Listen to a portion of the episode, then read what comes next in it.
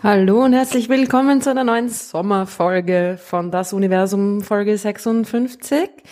Äh, wir sind in den Sommerferien, drum eine etwas kürzere Ausgabe, aber nichtsdestotrotz, wie immer, auch diesmal wieder mit Florian.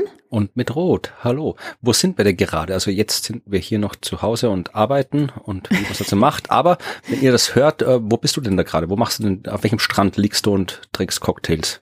Ja, nein, leider. ich meine, einen Aktivurlaub geplant. Oh Gott, das wird eine Katastrophe. Na, irgendwie, mm, wenn man viel arbeitet, muss man ja dann auch äh, sich, sich aktiv erholen. Anscheinend ist das so. Äh, ich werde jetzt noch gar nicht weg sein, aber dann, wenn ich weg bin, im August, werde ich in einem Faltboot die Donau runter paddeln Okay. Und zwar von Novi Sad durch Serbien durch an Belgrad vorbei und ähm, dann die bulgarische Donau entlang bis nach äh, Rouge oder Rus oder wie man, wie man es äh, tatsächlich ausspricht. Drei Wochen. Der einzige Ort, äh, den ich kenne äh, auf der Strecke ist Novi Sad. Da war ich tatsächlich schon mal. Das ja. war sehr schön dort. Die haben eine sehr, sehr, warst du schon mal dort? Nein, ich war nein, nein. noch nie. Novi Sad, die haben eine sehr, sehr schöne Burg mit schönem Blick auf die Stadt. Die Altstadt ist auch recht nett. Da war ich einmal, ich war nur, nur einen Nachmittag dort im Rahmen von der Konferenz, die in Belgrad stattgefunden hat. Aber das war ja, genau, Belgrad war ich natürlich auch, ja. Also das ist, das ist eine schöne Ecke. Äh, Bulgarien. Ich war dort noch nie, weder in, weder in Serbien noch in Bulgarien. Nee, Serbien war ich, Bulgarien, ja, Bulgarien ist warst du vermutlich genauso nah an Bulgarien dran wie ich, weil wir waren ja gemeinsam mal an der. Ich war ein bisschen näher dran, weil ich bin damals, wie wir in Rumänien waren, dort am, am Schwarzen Meer, habe ich, wir waren ganz knapp an der an der Grenze zu Bulgarien im letzten Dorf quasi und ich habe einen kleinen Spaziergang gemacht in Richtung Grenze. Ich habe mir gedacht, ha, vielleicht kann man da irgendwie drüber und so. Und dann bin ich irgendwie da den Strand entlang gegangen und dann war so ein kleiner Hügel und plötzlich winkt mir da jemand und ich schaue so und steht ein Typ in so, weißt, wie im, wie im Bilderbuch, mit so einer, so einer, so einer schicken, eng anliegenden Hose und einem gestreiften T-Shirt und einer großen Waffe in der Hand, mit der er mir winkt und mir deutet, ich soll mich wieder entfernen. Und ich irgendwie so, hm, und er, hm, tja, so ist das. Und dann, ja, also ich durfte nicht drüber. Ja, war ein netter bulgarischer äh, Soldat, Seemann-Soldat mit seiner Waffe gewunken. Ja, aber wir waren dann gemeinsam auch nochmal an der Grenze. Deshalb sind wir in dieser Würstelbude, in diesem Imbiss, äh, Fernfahrer-Imbiss direkt vor der Grenze gesessen und haben Bier getrunken. Das nicht mehr? Danach, oder was? Ja, es war irgendwo im Laufe dieses Urlaubs an diesem, äh, wo wir da waren, sind wir einmal diese Straße lang gegangen, an diesen ganzen ehemaligen Selbstschussanlagen vorbei, wirklich direkt bis zum Grenzübergang nach Bulgarien und äh, der letzte, äh, die letzte Station war irgendwie so eine Kneipe, so ein ja, Imbissstand für Fernfahrer, für Leute von der Grenze und da sind wir dann den ganzen Abend lang rumgesessen und haben Bier getrunken. Oh Gott. Stimmt. Das war, das ist schon so lange her. Wann war das? 2003. Drei, ja. Ja, naja, war eine schöne Reise und ich glaube, es wird äh, diesmal auch schön, obwohl ähm, ich habe schon ein bisschen Angst. Wir fahren mit mit der TIT, mit der internationalen transdanubischen Tour. Die geht in Deutschland los, in Ingolstadt und fährt bis ans Schwarze Meer. Na, da fahren tatsächlich Leute, äh, die drei Monate dauert das Ganze, ein bisschen mehr sogar. Also sie fahren Ende Juni los und in der ersten Septemberwoche kommt man dann im Schwarzen Meer an. Und es gibt tatsächlich Leute, die das alles fahren, ja, mit, also ohne, ohne Antrieb, also ohne zusätzlichen Antrieb, mit den eigenen Händen. Äh, ja. Klingt interessant. Das ist schon ziemlich beeindruckend. Aber die fahren halt so ewig weite äh, Etappen. Das sind dann, das sind 50 oder mehr Kilometer Etappen dabei. Das ist schon zach. Ich aber gut. Fließt eh von selbst. Naja, das kommt eben drauf an. Manchmal fließt es schneller, manchmal weniger schnell. Und wenn das Ganze irgendwie gestaut ist, und vor allem dort ist ja die Donau kein Gebirgsfluss mehr, so wie bei uns, sondern da ist sie breit und flach und langsam. Da muss man das selber paddeln. Am schnellsten fließt sie ja zwischen Wien und Bratislava, ne? Da, wo dank der großen Protesten kein Kraftwerk gebaut worden ist in Hamburg. Und da hat sie eine Fließgeschwindigkeit von irgendwie 12 kmh oder so. Ja. Und der Rest ist eher nicht so schnell. Aber ja, ich werde Werden wir sehen. Ich werde euch das dann im Nachhinein berichten. Ja, da bin ich schon sehr gespannt. Ja. Also ob ich, ich überlebt habe oder nicht. Ja, ja der, ich bin besonders gespannt, wie du berichtest, wenn du nicht überlebt hast. Also das wird dann sehr gruselig. ich werde euch heimsuchen. Na, es wird sicher super und ich ja. bin schon sehr gespannt. Ja, ich sitze heute, wenn ihr das hört, auf dem Fahrrad hoffentlich und fahre von Garmisch-Partenkirchen gerade nach Sölden bei meiner aktiv Urlaubsradtour. Du, du bist ja, aber du machst immer, du bist einfach so ein aktiver Mensch. Ich bin das ja eigentlich gar nicht so. Also schon irgendwie, aber auch, ich, ich mag's auch nicht aktiv, aber irgendwie, ja, manchmal muss man halt einfach aktiv sein, dann kann man die Nicht-Aktivität wieder mehr wertschätzen, oder? Genau, aber jetzt müssen wir noch aktiv sein, damit wir dann nachher Urlaub machen können und ja. eine Geschichte erzählen. Welche Geschichte und erzählen allem, wir heute? Ich habe mir gedacht, ich erzähle, nachdem wir da schon von unseren Reisen erzählt haben, die wir tatsächlich machen, erzähle ich ja ein bisschen was von einer Reise, die ich nicht machen werde. Nämlich die Reise zum Mond. Stimmt. Ja, man kann sie nicht ausschließen, wer weiß, was noch kommt. Naja, es ist, glaube ich, jetzt ziemlich unwahrscheinlich. Vor allem, also die Reise, von der ich euch heute erzählen will, werde ich ganz bestimmt nicht machen. Die passiert nämlich schon bald. Und das ist wirklich sehr lustig, weil das weiß niemand. Ich wusste das auch nicht. Mir war das nicht bewusst, dass das so bald stattfindet. Wir, wir fliegen zurück zum Mond. Mhm. Wir, wir, wir Menschen. also nicht wir zwei, aber äh, ja. Und die Leute, die sich in dem letzten Astronautencall der ESA da beworben haben und weitergekommen sind, im Gegensatz zu mir, da könnte sein, dass der eine oder die andere, die da dabei ist, auch dann am Mond dabei sein wird. Ja? Und das ist wirklich bald. Artemis hm. die Mondmission, die Zwillingsschwester von Apollo und hm, Göttin des Mondes, also sehr passender Name und diesmal natürlich auch ein Frauenname, weil eine Frau zum Mond fliegen wird, ganz bestimmt. Das ist, hat die NASA irgendwie schon verlautbart. Es wird die erste Frau und die erste Person of Color zum Mond fliegen. Und zwar in, wenn's stimmt, halte dich fest, zwei Jahren. Ja, das ist bald. Beziehungsweise drei. Also in zwei Jahren werden Leute zum Mond fliegen, ohne zu landen. Und es soll tatsächlich 2025 die, naja, erste wiederholte Landung stattfinden. Es ist ja 50 Jahre her, ne? Dieses ja, Jahr. Ja. Nein, noch nicht. Nicht dieses Jahr im Dezember, es ist 50 Jahre her, dass wir das letzte Mal Also das letzte Mal, ja, das erste Mal war, war schon 2019, ja, aber ja. Das erste Mal ist schon länger her, aber das letzte Mal, dass Leute am Mond waren, auf dem Mond spazieren gegangen sind, war im Dezember 1972. Mhm.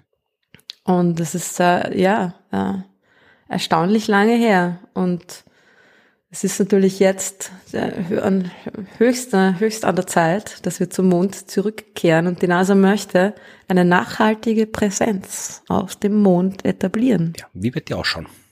Und Hab, stellen Sie da Recycle-Mülleimer auf, oder? ja, genau. ja und nein, kann ich da nur drauf sagen, ja.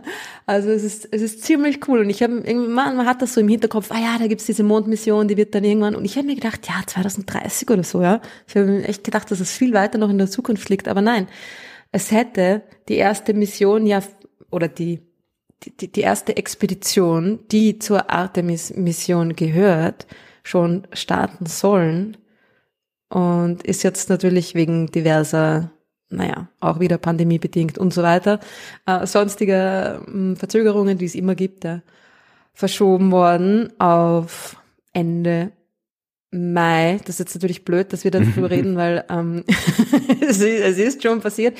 Das ist die Capstone Mission. Ui, jetzt habe ich das Akronym verraten. Hätte ich dich raten lassen sollen, wärst Cap nie drauf gekommen.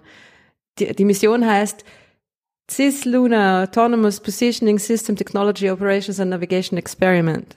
Klingt gar nicht mal so sinn, also es ist tatsächlich irgendwie. Nicht sinnbefreit, nein. Ja, also es klingt nach also dem sinnvollen Ding und dann Capstone. Also da hat sich mal was, hat sich mir gut überlegt. Genau. Die, aber ich finde das, das beste Wort in dem Ganzen ist Cis-Lunar, ja. Cis-Lunar, die Cis-Lunare ähm, Expedition. Das, ein, also es sollen Leute am Mond landen, aber nicht nur. Es ist keine eben einmalige Geschichte, sondern es soll eine nachhaltige Geschichte werden. Und um eine nachhaltige Präsenz auf dem Mond zu etablieren, braucht man eine Raumstation, eine Mondstation. Also was machen Sie jetzt? Der Plan. Genau. Also was machen Sie jetzt genau bei dem, was jetzt vermutlich schon stattgefunden hat? Bei dem, was jetzt schon stattgefunden hat, diese Capstone-Mission, ja. ist die, die das Orbit der geplanten Mondstation überprüfen soll. So, also. was rumliegt, oder?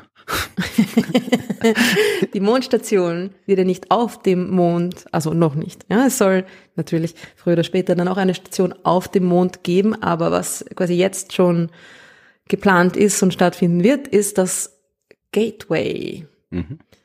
Äh, das Lunar Orbital Platform Gateway formerly known as Deep Space Gateway, wäre so viel cooler gewesen. Ne? Manchmal denkt man sich auch, NASA, was ist mit euch? Ja? Also ähm, die eine Orbitstation um den Mond, ja. Kurz Gateway. Das Gateway soll eben in einem sehr interessanten Orbit um den Mond fliegen. Und dieses sehr interessante Orbit wird von Capstone quasi ausgecheckt, ja, ob das auch wirklich so ist. Es wird die, die Stabilität des Orbits, des ausgerechneten Orbits überprüft. Es ist nämlich ein sehr komplexes Orbit und wir kennen diese Art von Orbit schon. Ihr aufmerksamen Das Universums Podcast-Hörerinnen wisst schon, was ein Halo-Orbit ist. Genau. Ein Orbit um den Lagrange-Punkt eines Systems, also ein Orbit um einen leeren Punkt im Weltraum. Dieses, dieses Gateway, diese Mondstation, wird ein ähnliches Orbit haben wie das James Webb Space Teleskop, aber natürlich nicht so weit weg, nicht der Lagrange-Punkt, sondern der L2, der, also der gleiche Lagrange-Punkt, aber im System Erde-Mond. Mhm. Das heißt, das Ding wird sich im cis-lunaren Raum, also im Raum jenseits des Mondes, befinden und um den L2 von Erde Mond reisen. Also ein bisschen quasi weiter weg sein als der Mond. Und das wird in einem sehr elliptischen Orbit, eh auch wie das, wie das James Webb hat, ja, ein sehr elliptisches Orbit, ne? ist einmal näher dran, einmal weiter weg, äh, um diesen L2 kreisen. Und eben dieses Orbit ist, ist ähm, muss erst nochmal irgendwie überprüft werden anscheinend. Ne? Man vertraut dann den Mathematikern doch nicht so. das ist natürlich, also es ist dann halt immer ein bisschen komplizierter, weil es halt kein, kein Orbit um einen existierenden Körper ist, sondern um diesen leeren Punkt im Weltraum. Und das muss halt dann auch immer wieder angepasst werden und so weiter. Ja, und Capstone soll eben dieses, dieses, dieses Orbit mal irgendwie einnehmen. Das ist so ein, so ein CubeSat. Ja, der besteht aus zwölf Einheiten, zwölf kleinen 10 mal 10 Zentimeter Cubes, ja. Und wird eine Verbindung zum Lunar Reconnaissance Orbiter herstellen, der ja um den Mond mhm. herum fliegt, ja. Und also nicht direkt mit der Erde in Verbindung stehen, sondern schon über, über quasi eine, eine, eine weitere Verbindung da kommunizieren mit der Erde und schauen, ob dieses Orbit auch wirklich so einzuhalten ist, wie wir das glauben. Ja. Und das sollte, wenn ihr das hört, schon, der, schon, schon passiert sein. Also der sollte schon dort sein. ich habe jetzt gerade hier die Wikipedia-Seite aufgemacht, weil ich da mhm. Bilder gesucht habe. Und die englische Wikipedia-Seite zur Artemis 1, von dem reden wir, oder? Reden wir von Artemis 1? Das ist jetzt noch Prä-Artemis 1. Ah, okay, 1. gut, gut, gut. Weil Artemis ist, 1 steht genau. hier als mit äh, August 2022 drin. Genau. Okay. Und Artemis 1 kommt dann, nachdem so, Capstone okay, okay. ins Orbit geschickt wurde. Dann kommt Artemis 1 und der soll nämlich, Artemis 1 soll, also ohne Leute drinnen, ein unbemannter Flug. Aber Schaufenster habe ich gelesen. Tatsächlich? Sie sagen hier, also wie gesagt, Wikipedia, ich habe es jetzt nicht nachrecherchiert, äh, ist die, die Orion-Kapsel, von der wirst du wahrscheinlich gleich erzählen, mhm. wird mit einem kompletten äh, Life-Support-System ausgestattet sein und mit Sitzen, aber es sind keine Menschen drin, dafür zwei äh, Mannequins, also äh, ja, Schaufensterpuppen. Tatsächlich. naja, Schaufenster. Sie werden nicht so mit so gestreckten Gliedmaßen irgendwie. Ja, weiß man's. Es werden wahrscheinlich einfach so, ähm, ja, Menschenmodelle sein. Ah, wusste ich nicht, ja. Okay, na, die, die Orion-Kapsel, das ist die, die Raumkapsel, die extra entwickelt wurde natürlich für diese neue Mission. Und die soll dann natürlich auch die Leute äh, zum Mond bringen und ins Mond, ins Mondorbit vor allem bringen. Und Artemis 1 ist aber noch der, quasi der Testflug. Ja? Nachdem Capstone das Orbit ausgecheckt hat, wird sich Artemis im August, das ist wieder so ein not earlier than, ne? Es wird nicht vor August 2022 stattfinden, hoffentlich im August 2022. Also während ich die Donau runterpaddle, yeah. ähm, genau, das Ding in den, in den Mondorbit ähm, ein, einbiegen, eben diesen, dieses cis-lunare Halo Orbit, sechs Tage, ja, und dann wieder zurück. Und das wird vermutlich dieses Jahr noch stattfinden. Das ist schon cool, oder? Ja. Und dann 2024, zwei Jahre später. Artemis 2. Artemis 2. Nicht mehr mit Schaufensterpuppen, sondern mit vier Personen an Bord. Nochmal quasi das gleiche, ohne Landung. Also, ja, das ist die undankbare Rolle. Also, ich meine, nicht undankbar, man darf sich nicht beschweren, würde ich auch gerne machen, aber ohne Landung ist mal irgendwie so, danke, ich schaue nur. Drei aus den USA und eine Person aus Kanada. Das steht auch schon fest. Das steht in der Wikipedia. Ich habe jetzt nicht mehr recherchiert, ich habe jetzt einfach die Wikipedia offen, während du hier redest, weil ich mir Bilder angucken will. Also äh, hier steht, dass tatsächlich irgendwie der, der, der Lead Astronaut ist amerikanisch und dann, ja, der ist halt nur TBA steht überall da, aber drei, drei NASA und einmal CSA. Okay, verstehe. Ja, also noch keine, noch kein neuer Astronaut von der ESA dabei, aber dann gibt's die Support Missions, also dann werden alle möglichen Module mal raufgebracht in diese Umlaufbahn. Das, das Gateway wird quasi vorbereitet. Und da wird das Antriebsmodul raufgeschickt und das hat dann äh, Solar Electric Propulsion, also ein Ionenantrieb. Cool, ich finde, das klingt immer so Science-Fiction-mäßig. Ein Ionenantrieb. Der Ionensturm ist Science-Fiction. Aber ich finde Ionenantrieb, aber es klingt total futuristisch, oder? Also ich finde das schon cool. Also es ist irgendwie, also es ist eigentlich gar nichts Futuristisches, es werden halt einfach nur ähm, Ionen erzeugt. Das wird, da wird irgendwie Solar Electric, also Sonnenenergie verwendet, um Elektrizität zu erzeugen, die dann Gasatome, ich glaube Xenon ist es, ja. wenn ich das recht gelesen habe, äh, da ionisiert und dann die in den elektrischen Feldern beschleunigt werden und raus, raus ähm, pfeffern quasi und so das Ding beschleunigen. Also es reicht nicht für einen Start von der Erde, aber im, im, ähm, im Raum, im interstellaren Raum hätte ich fast gesagt, so weit sind wir noch nicht, ähm, interplanetaren Raum ist es, ist es genug um da rumzufliegen. Und das wird dieses Lunar Gateway quasi machen. Das wird so einen Antrieb haben. Und dann kommt natürlich auch das, das Habitat-Modul, das, das, das uh, unter Druck stehende, das Pressurized Module, wo dann die Leute drinnen sich aufhalten. Und das Human Landing System Starship, das von SpaceX entwickelt wird, kommt auch schon rauf. Und das ist natürlich ein bisschen, also ich meine, ich weiß nicht, wie es dir dabei geht, ähm, ich finde es ein bisschen riskant, sich da auf eine private Firma ja, zu verlassen. Weiß man nicht. Wenn Elon Musk jetzt hier wieder welche komischen sozialen Netzwerke kauft und er sagt, sorry, mhm. ich habe kein Geld mehr für, für Raumschiff, dann muss wer anderer bauen. Blöd da. muss wer anderer bauen, ja. Dann springt sicher Jeff Bezos ein, oder? Ja, schauen wir mal. Ja, das ist ah, naja, also ein bisschen irgendwie, ich meine, gut, man arbeitet im, in der Weltraumtechnik immer mit privaten Firmen zusammen, die die Komponenten herstellen und so weiter. Ja, also das ist jetzt auch so tragisch oder so, so dramatisch ist es dann natürlich auch nicht, wenn man sich überlegt, aber ich glaube, dass da quasi die volle Verantwortung dafür einem privaten Akteur zu überlassen nicht so klug ist. Ja. Man weiß ja auch nicht, wie sich dann die Preise zum Beispiel entwickeln und wie verlässlich das Ganze ist. Äh, naja, aber das, so ist, so ist der Plan. Das, das, äh, das ist lustige auch die Supply-Missionen, die, die, die, die in Zukunft dann zu diesem Gateway fliegen werden, die kommen auch von SpaceX. Und da äh, ist natürlich ähm, eine Abhängigkeit da, die ja wir sehen werden, ob das eine gute Idee war oder nicht. Ja. Abhängigkeit ist immer doof, aber andererseits bis vor kurzem, seit SpaceX zumindest in der Lage ist, zur Raumstation zu fliegen, ähm, was sie ja schon getan haben. Ein paar Mal äh, waren wir von Russland abhängig, wenn wir ins Weltall fliegen wollten und das war ja auch hm. keine so gute Idee, wie sich auch herausgestellt hat. Also es schadet nichts, ja. wenn mehr Leute ins All fliegen können, aber man sollte jetzt nicht sagen, okay, jetzt braucht man Russland nicht mehr, jetzt macht alles SpaceX. Also vielleicht lohnt es sich, wenn ja die NASA eigene äh, Raumschiffe entwickelt und Raketen, die Menschen ins All bringen können. Die ESA sollte mal den Arsch hochkriegen und mit der Ariane sechs Menschen ins All fliegen können, dass wir da ein bisschen mhm. Vielfalt haben. Ja, absolut. Ja. Und was auch lustig ist, weil du gesagt hast vorhin irgendwie Recycling-Bins auf dem Mond, dass diese, diese Frachtschiffe, die, die, die, die Supplies, ne, die was sagt man da, die Dinge, die die Leute brauchen Nachschub. werden. einen Nachschub äh, auf das Gateway bringen. Diese Dragon XL heißen die nicht wiederverwertet werden. Ja, SpaceX rühmt sich ja immer damit da, wir sind so nachhaltig, wir verwenden alles wieder.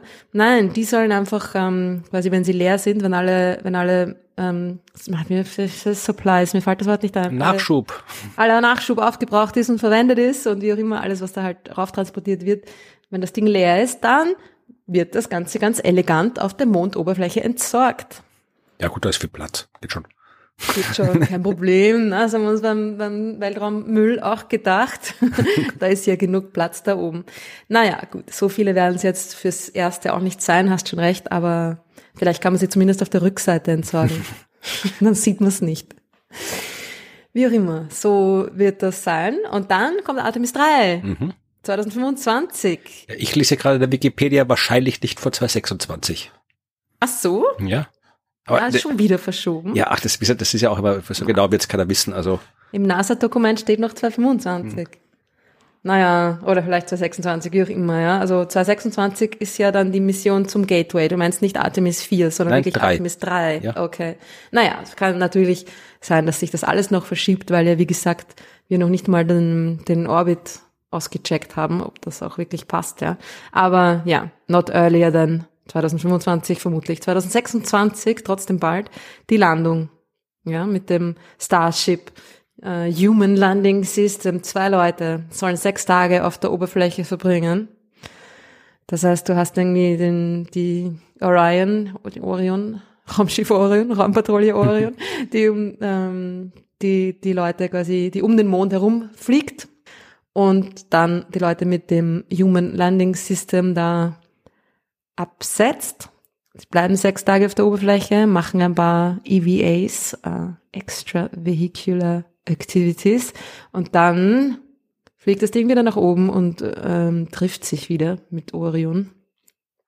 Genau, und landen soll das ganze Jahr nahe dem Südpol Ach, des da, Mondes. Okay, ja, da war noch keiner. Da war noch niemand, ja, das ist auch spannend. Das heißt, da, ja, also auch wenn es erst 2026 ist, das ist in vier Jahren, ja. Ja, das kann man Sollen das die absehbar. zwei Leute auf dem Mond landen. Ja, ich bin gespannt, ob das wirklich so ist.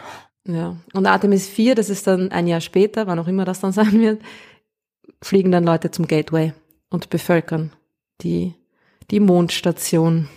Ja, das ist der Plan. Und dann irgendwie ist natürlich die Frage, was passiert weiter? Diese, Artemis die 5. weiteren Artemis 5, 6 und 7 oder sogar 8, Moment mal, 8, genau. Weitere vier sind schon proposed, aber noch nicht aus, ausgeplant. Also was es da geben wird, ist noch ein bisschen unklar, aber die, die Idee ist, dass dann ähm, natürlich viele Landungen stattfinden werden, dass äh, Rovers und Habitate auf die Mondoberfläche gebracht werden, allerhand Instrumente und so weiter und Resource Extraction Equipment. Also Schaufel. Sollen, genau.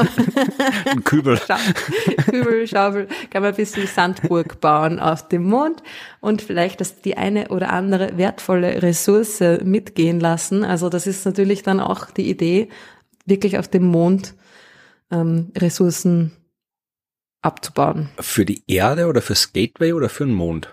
Hui, äh, gute Frage. Ja.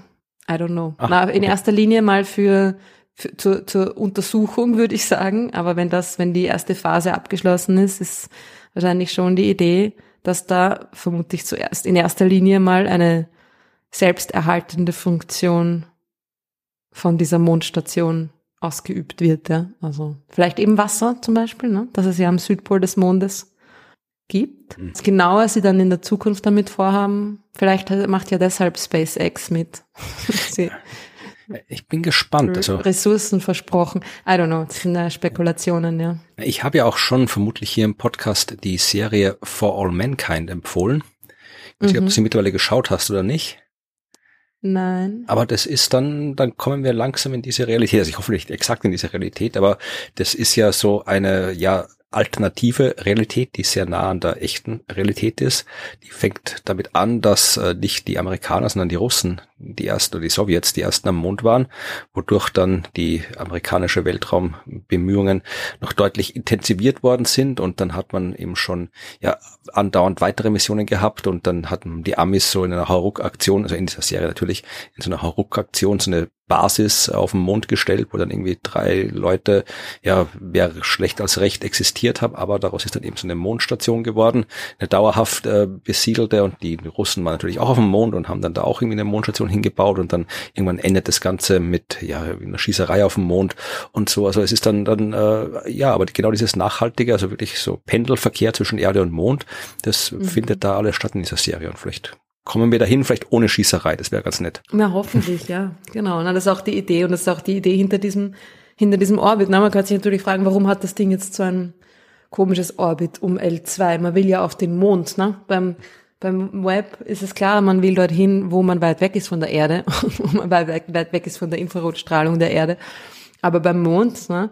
Und die Sache ist die, dass es sich von dort sehr leicht landen lässt. Also das mit, mit sehr, sehr leicht im Sinne von energieeffizient. Ja, das Ganze ist natürlich eine, eine Energiespargeschichte. Und es ist, dieses Orbit führt ungefähr in 3000 Kilometer Entfernung über dem Nordpol des Mondes an, seinem nächsten Punkt und dann ist es 70.000 Kilometer äh, weit entfernt vom Mond auf der anderen Seite. Ja, und das dauert sieben Tage, bis man da einmal rundherum ist. Das heißt, ich kann irgendwie dann alle alle sieben Tage mehr oder weniger kann ich dann ähm, sehr energiesparend äh, ein, ein Landevehikel in Richtung Mondoberfläche bringen und von diesem, von dem Orbit kann es mit einer, mit einer geringen Geschwindigkeitsänderung quasi leicht landen und auch wieder andocken. Und auch das Beibehalten des Orbits ist sehr energiesparend. Das diese Halo-Orbits sind natürlich sehr energetisch sehr günstig. Und darum hat man dieses dieses Orbit gewählt. Und man kann auch am besten mit der Erde kommunizieren, ne? weil wenn du, du bist nie hinter der Erde, ja. Also du bist quasi immer im direkten Sichtkontakt und, und Kommunikationskontakt mit der Erde von diesem Gateway. Sehr cool. Sie hatten äh, in der Serie auch ein atomgetriebenes Space Shuttle übrigens. Ich weiß nicht, ob das so eine gute Idee ist. Und Raketen, die aus dem Meer starten. Das hat cool ausgeschaut. Die Sea Dragon. Aber egal, ich will oh, ja, das Das ist fast so wie bei UFO, gell? ja, ja. Nein, das ist eine coole Serie. Das schaut euch die an. Kommt, glaube ich, auch bald gespannt, die nächste ob die Leute dann, ob die Leute dann violette Haare kriegen, wenn sie, wenn sie in der Mondstation da leben. Da zumindest noch nicht. der nächste Punkt ist dann, äh, weiter zum Mars. Ne? Also noch ein Grund, warum sie den, warum der cislunare Raum so interessant ist, ist es ja, man will ja nicht nur zum Mond, sondern das ist äh, so eine Art Stepping Stone, um mal Erfahrungen zu sammeln, wie es so ist, wenn man im Weltraum jenseits des Mondes unterwegs ist. Ja? Ist schon cool, ich wäre so gern dabei. ja, na, vielleicht klappt's ja noch in, in, wenn, wenn ich dann mal reich bin und mir in, keine Ahnung, 30, 40 Jahren einen Flug zum Mond kaufen kann, meinst du? Ja, na, es gab, habe ich gerade hier auf der Wikipedia irgendwo gesehen, ich habe das schon wieder zugemacht, äh, es stand da, äh, wie du gesprochen hast, von Artemis 2. Was waren die, die ja vorbeifliegen am Mond und nicht landen?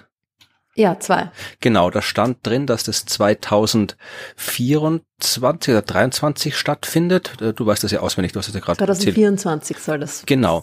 Und auf der Artemis 2 äh, Seite bei der Wikipedia stand, dass eventuell äh, jemand überholen könnte, nämlich das ja Dear Moon Project. Hast du von dem gehört? Nein.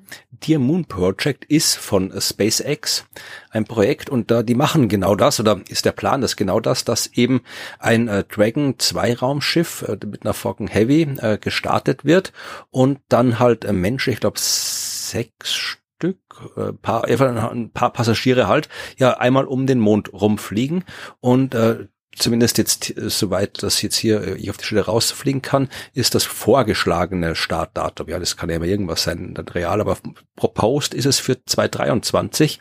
Das heißt, wenn die vor ähm, hier Artemis dran sind, dann sind die die ersten, die um den Mond rumfliegen. Und da, ja, brauchst du nur reich sein, dann kannst du damit fliegen. Oh nein, hier, Entschuldigung. Uh, die Dear Moon Project Passengers will be Yusaku Matsewa, ein japanischer Milliardär, okay? Und der hat anscheinend eingeladen äh, sechs bis acht accomplished artists und die hat er eingeladen. Ja, also musst äh, schauen, dass du accomplished Artist wirst, dann das was von einem Milliardär ja. mit einem anderen Milliardär in den Weltraum. Ja. Was bringen. machen deine Ukulele-Künste? Mm. Reicht schon für accomplished Artist. Artist ist man ja immer irgendwie, oder? Nein, überhaupt nicht. Das kommt ja auch von Kunst, von Können. Äh, mh, hm, weiß ich nicht. Also dann hm, kommerziell finde das sehr fragwürdig. Und dann irgendwie selber mitfliegen, das ist ein bisschen. Es hat ja auch Matthias Maurer im dem Interview, also der jetzt deutscher Astronaut, der gerade auf der ISS war längere Zeit, aber wieder zurückkam, hat er auch in seinem Interview gesagt, äh, wo er gefragt wurde, wie es denn mit den Weltraumtouristen waren. Da war jetzt irgendwie so ein rein Touristenflug, glaube ich, war ja mhm. unterwegs. Ich weiß ja auch nicht, ob der mit SpaceX kam oder so, wahrscheinlich. Und er hat gefragt, ja, und er hat gefragt, also, wie es dann so war mit denen. Und der hat dann ja, er muss halt natürlich diplomatisch bleiben und so. Er hat gemeint, es war viel Arbeit, sich um sie zu kümmern. Also wahrscheinlich, wenn, das, wenn man ihn privat für ein Bier fragt, vermutlich würde er was anderes sagen. Ja, ja, ich kann mir das gut vorstellen. Würde wahrscheinlich sein Gesicht in seinen Händen vergraben. naja, ich meine, vor allem, ah, es ist irgendwie so, was, wie kommen die Leute dazu, ja, irgendwie, ne? Jeder, jeder Milliardär ist das äh, Versagen der Gesellschaft in Wirklichkeit, die Existenz. Nein, also die Leute, die Menschen als Menschen natürlich nicht, aber ihre, ihre Existenz als Milliardäre, finde ich, ist, ich meine, dass, dass es Leute gibt, die einfach so viel Geld haben, ist natürlich ja, ja eh, vom, es ist ja unfassbar. es reicht ja schon, wenn sie Millionäre sind, das reicht ja auch für das Leben. Es reicht eigentlich auch schon, ja. Also, und niemand kann irgendwie durch, äh, weiß ich nicht was, Arbeit Verdienste solche Geldmengen anhäufen, die irgendwie, was irgendwie gerechtfertigt wäre. Aber gut, das ist ja wahrscheinlich auch ein anderes Thema und machen wir mal einen eigenen Podcast. Wir müssen dann eine Milliarde Menschen hören und uns jeder muss einen Euro überweisen. So. Sonst machen wir es nicht. Gell? genau. Oder zwei, ja. sonst wir müssen ja beide Milliardäre werden, sonst geht es ja nicht aus. Stimmt. Ja. ja, bis dahin paddeln wir Flüsse entlang und fahren mit Fahrrädern Berge hoch. Und äh, nächsten Folge gibt's dann eine nächste Urlaubs-Sommerfolge, die wir auch wieder vor dem Sommer natürlich aufnehmen. Und ja, ich weiß noch nicht, was ich da erzählen werde, aber vermutlich wird's wieder ein schönes, kurzes Thema geben, über das wir uns austauschen können, damit wir. Wir werden es auf jeden Fall in zwei Wochen hören. genau, damit wir dann in Ruhe unseren Urlaub machen können und ihr trotzdem was zu hören habt. Ja, so nett sind wir und das, mhm. obwohl wir keine Milliardäre sind, ja. Wahrscheinlich nur deshalb, oder? Ja, mal schauen. Bleiben wir so, wie wir sind, weil wir sind eh ganz cool und unsere Hörerschaft ist auch ganz cool. Also machen wir es in der gleichen Konstellation in zwei Wochen wieder und bis dahin schöne Zeit. Tschüss. Ciao.